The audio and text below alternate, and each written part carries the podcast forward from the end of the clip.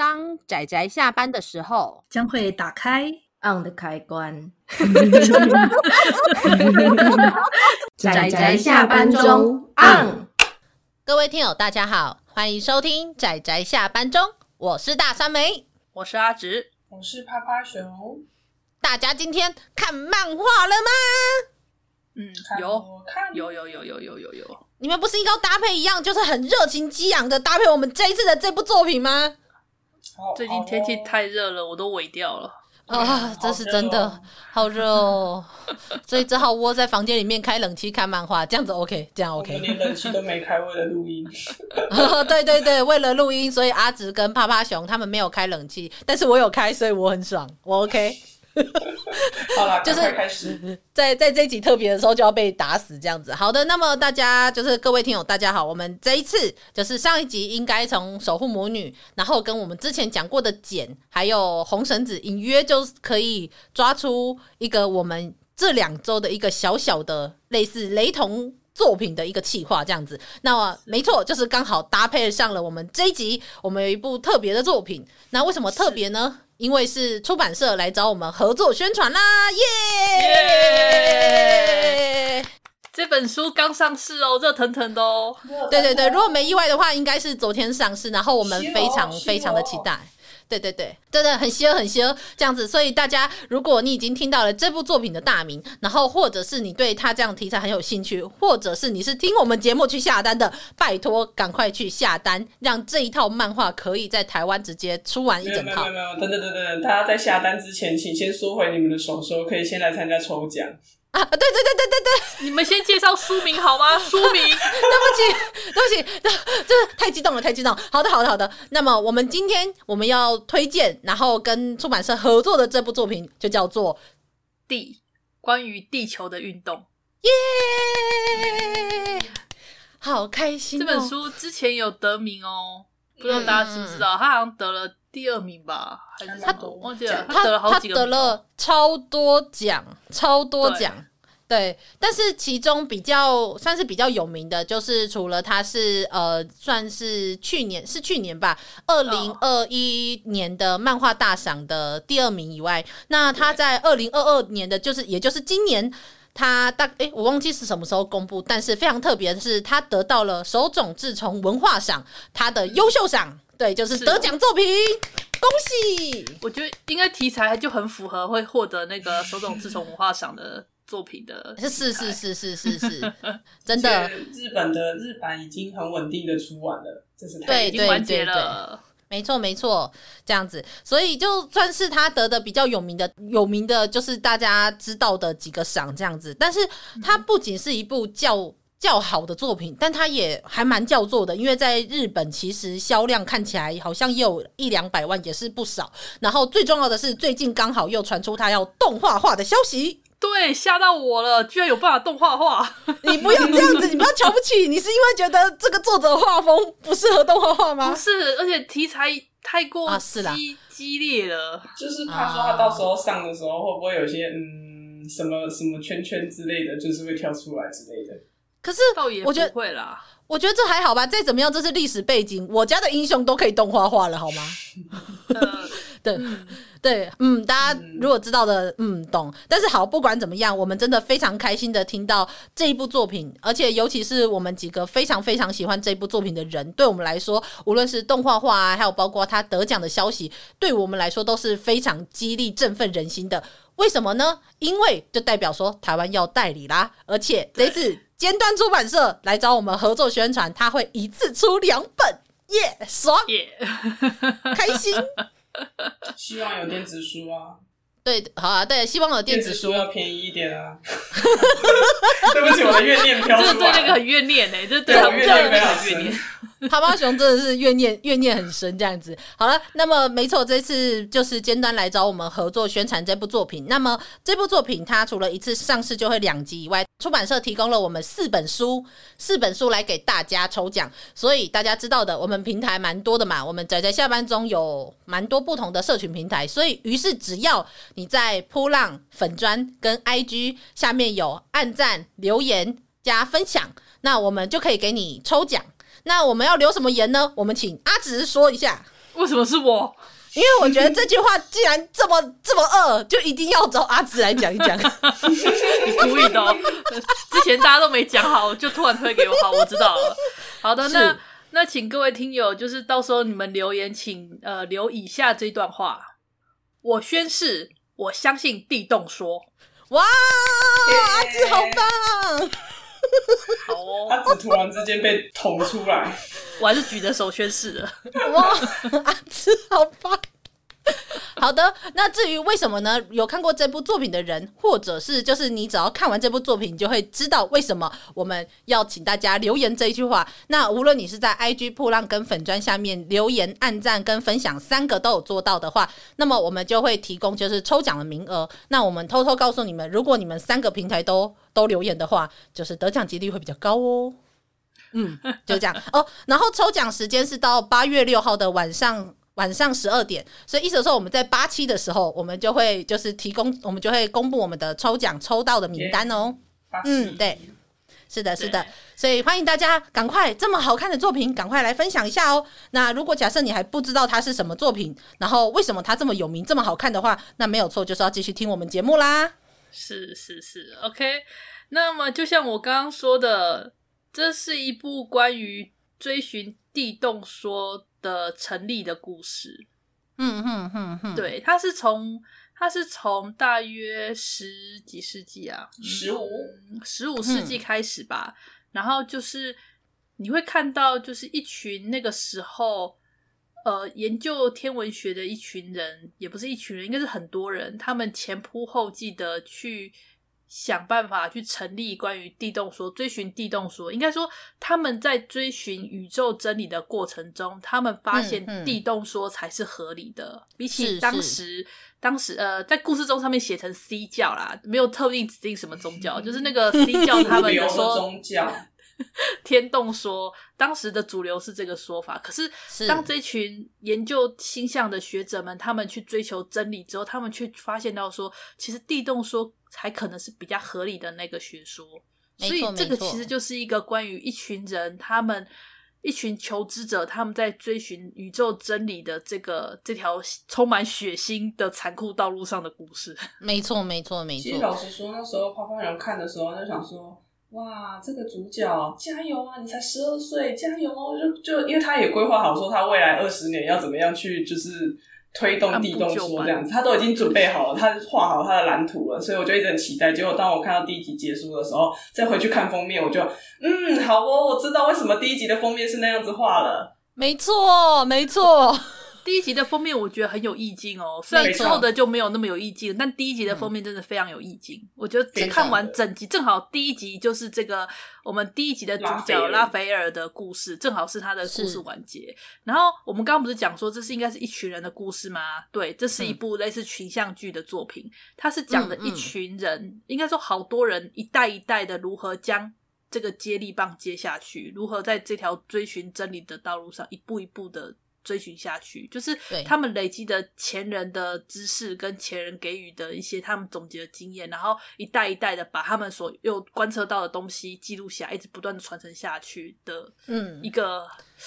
很坎坷啊，很艰辛的故事。真的，故事第一集目前就是我们看，就主要是会出版的是两集嘛。那我们主要看到的是第一集的内容。那第一集的内容刚好就是一个段落的结束，就是在讲到这个十二岁的天才少年拉斐尔。那他其实就是被大家寄予厚望，说他要去十二岁要念大学。天哪，十二岁念大学这样子。那他。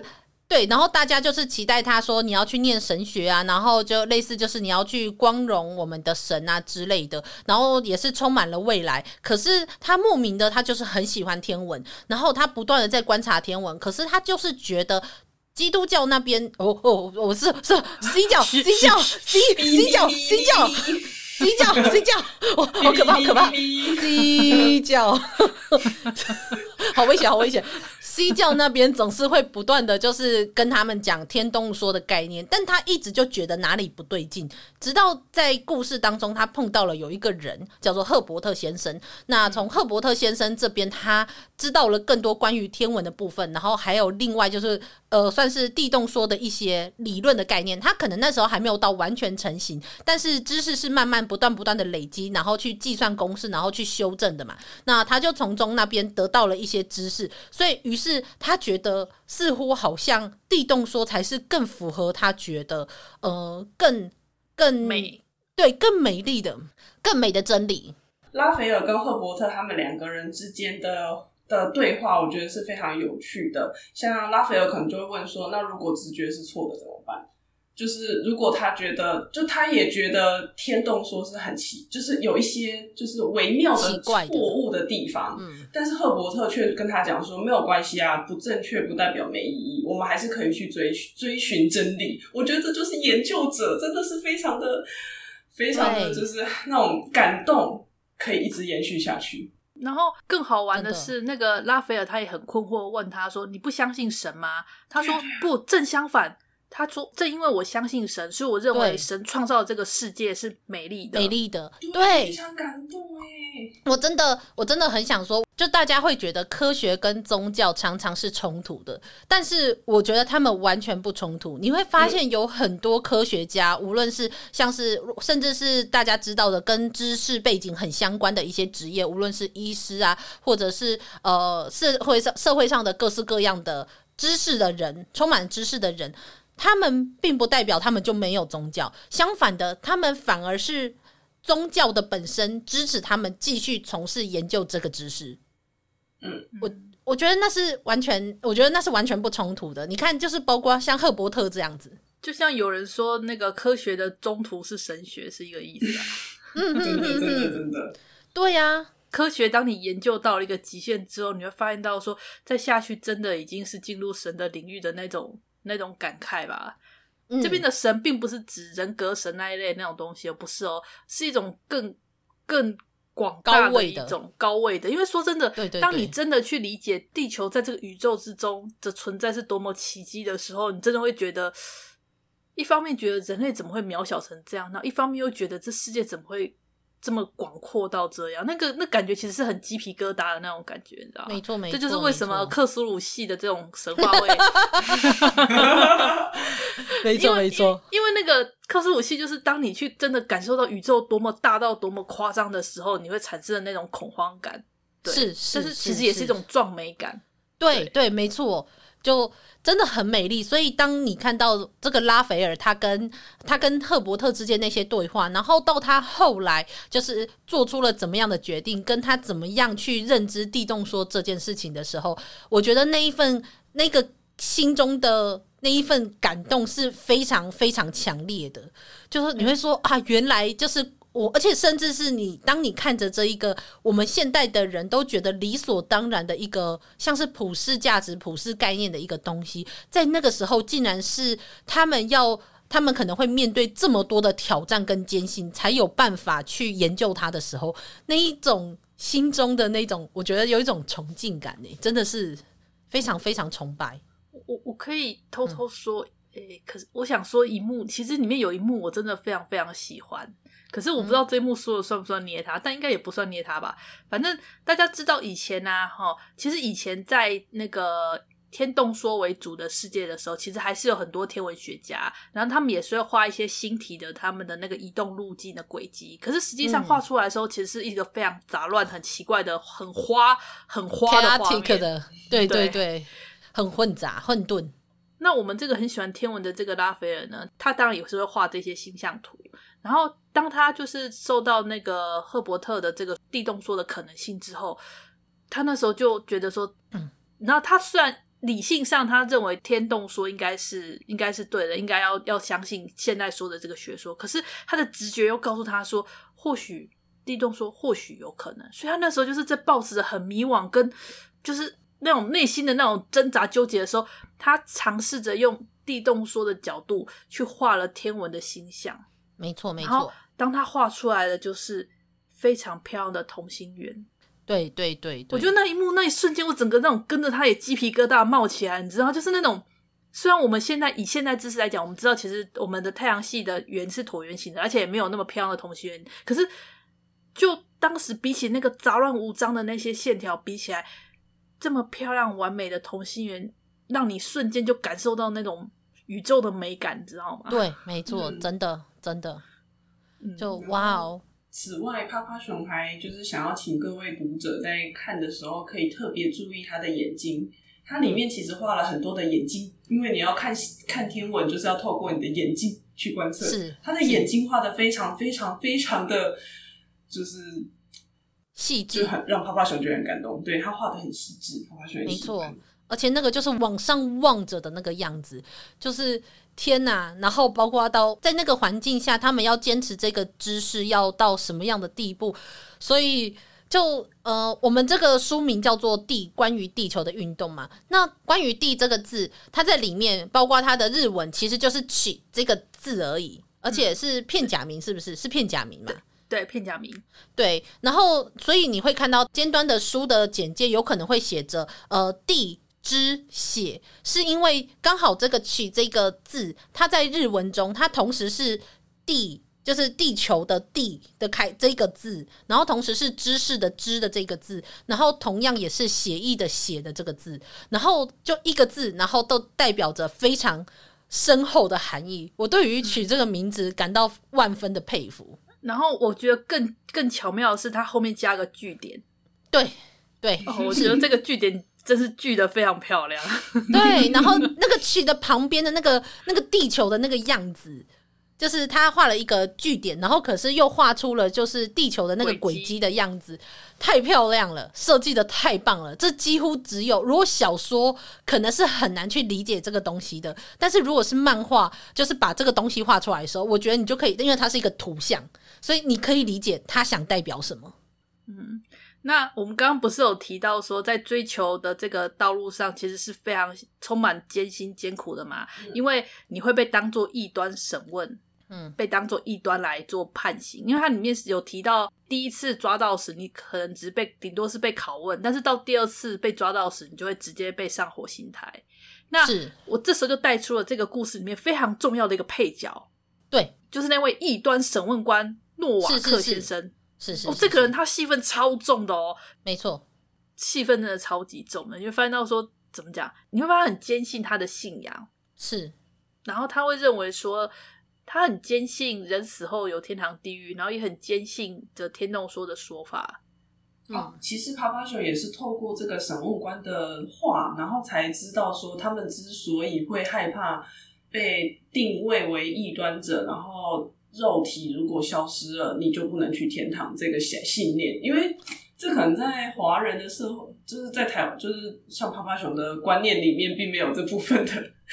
就是基本知识，所以也是透过这个审问官才知道说，哎、欸，原来他们很在意肉体的存亡。我可以问一下，这是后面剧情对不对？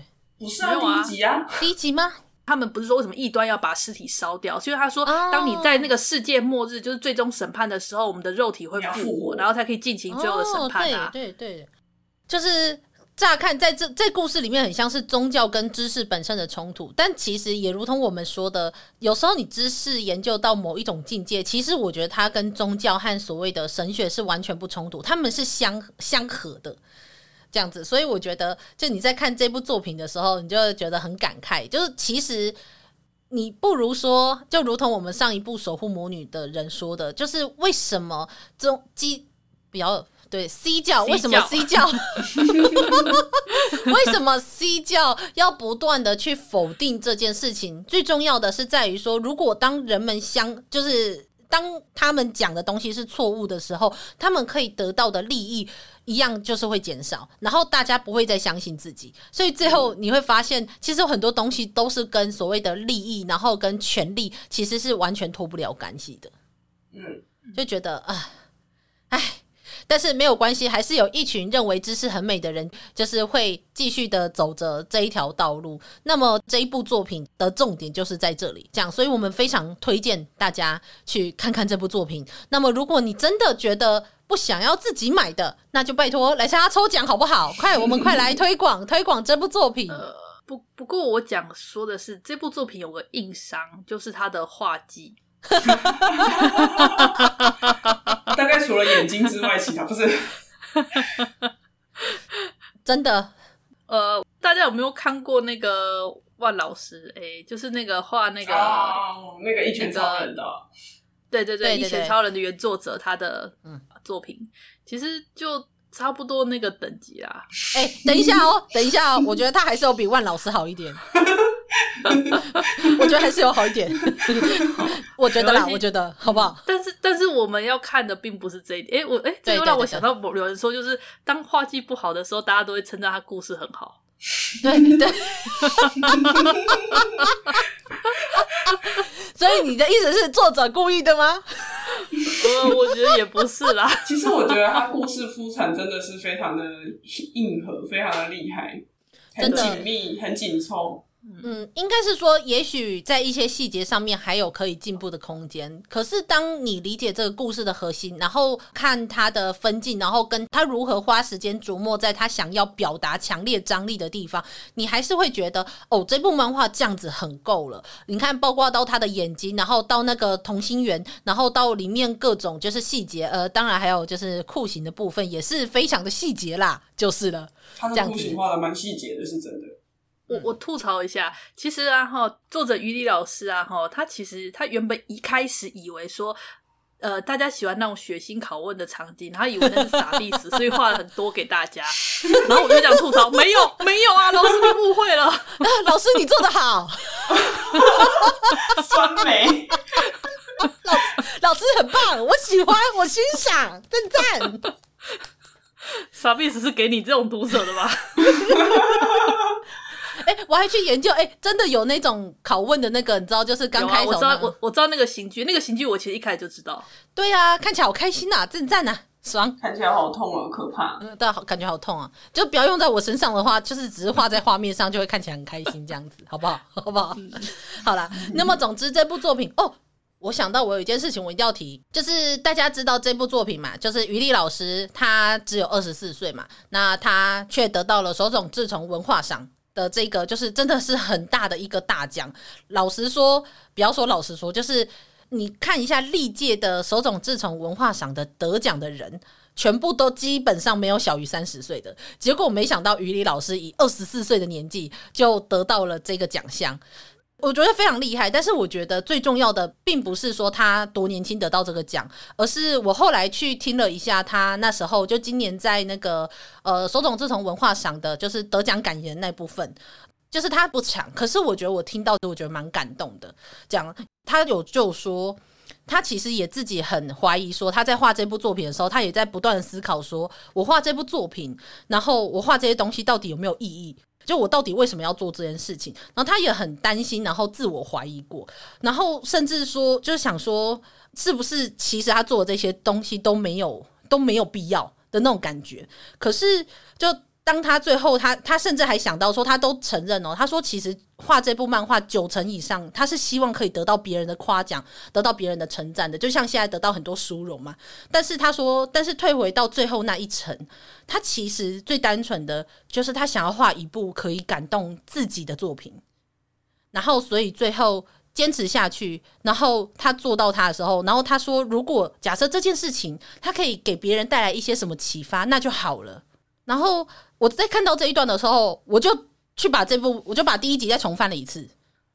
你知道，我就发现一件事，就像我们刚刚说的，拉斐尔从头到尾，他从来就没有说他认为地动说是正确的，他也没有认为说地动说是有意义的，他甚至不知道地动说后来成为了就是某种程度上，就大家不断要去追求。研究知识，然后科学革命的很多奠基的基础之一，也不知道这件事情会成为我们一个历史上非常充满意义的存在。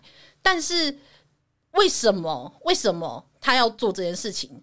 是因为这个东西的存在本身对他来说就是有意义的，对他来说这个东西就是美的，就是感动他的。所以比起地动说对其他任何人的影响，那些都不重要，重要的是这个东西对他的影响。而于理老师也一样，就是画这部漫画，虽然得到别人称赞很好，但是这部作品最重要的是他画出了这一部作品。我觉得就是就是我突然就从中就是你会发现拉斐尔从头到尾他真的都没有说过。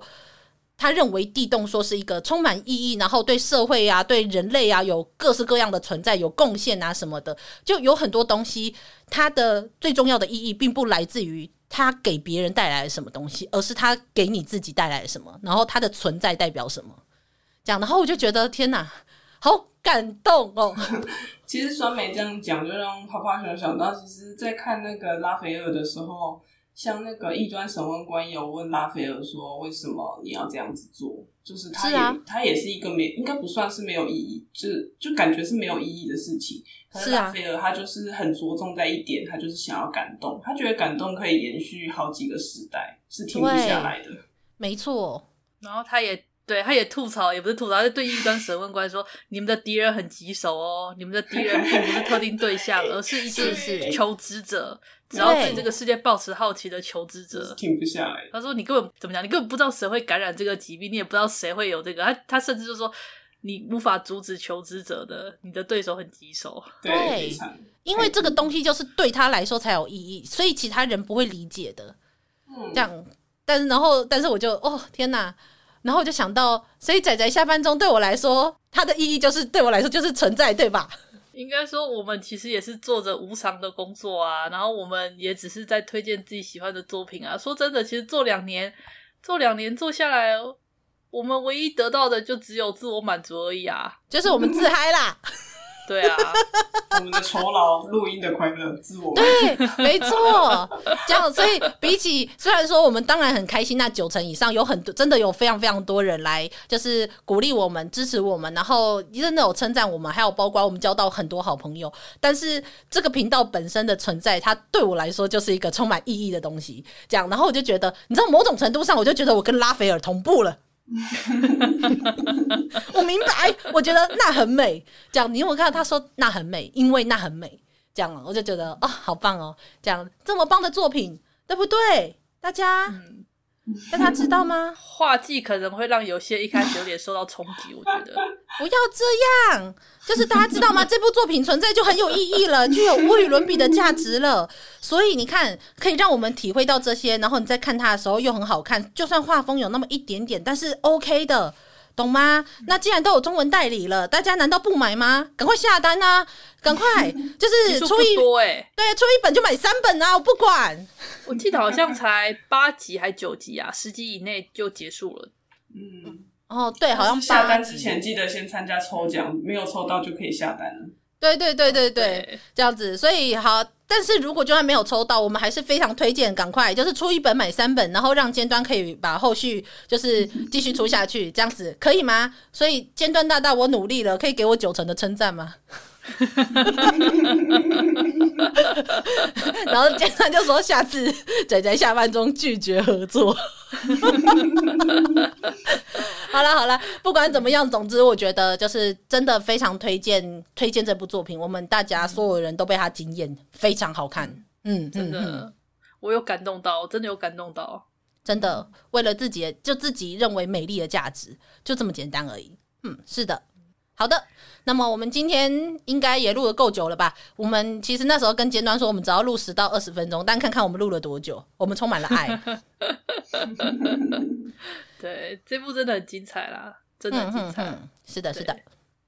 好，那关于我们今天第。关于地球的运动的推荐就到这里。那希望大家真的就有机会去翻翻看。那最好是下单买下来。嗯、不下单的记得也来我们这里抽奖哦。要怎么抽奖呢？就是按赞、分享，然后再加留言。要留什么言？阿直，我宣誓，我相信地动说。哦，阿直好棒啊！耶、yeah! yeah!！我们为阿直是瞻这样子，OK 的，OK 的，所以大家记得就是按赞、分享跟留言，然后就可以来我们这边抽奖。我们有四本书的扣打，那如果你想要自己去买的话，也 OK，就是可以自己去买这样子哦。然后，诶，好，那基本上应该我们今天的节目就算是到这里告一段落了吧？我们只有一集，然后也可以讲这么久，也是颇厉害。嗯，好了，那之后的剧情可以保证真的非常精彩，真的，嗯，好，好。隐晦。OK，好，那就今天就推荐就到这里啦，谢谢大家的收听，我们就下次再见，拜拜，大家拜拜。拜拜。啊，上班，上班，工作啦，我们要工作，下班了，回去回去工作喽。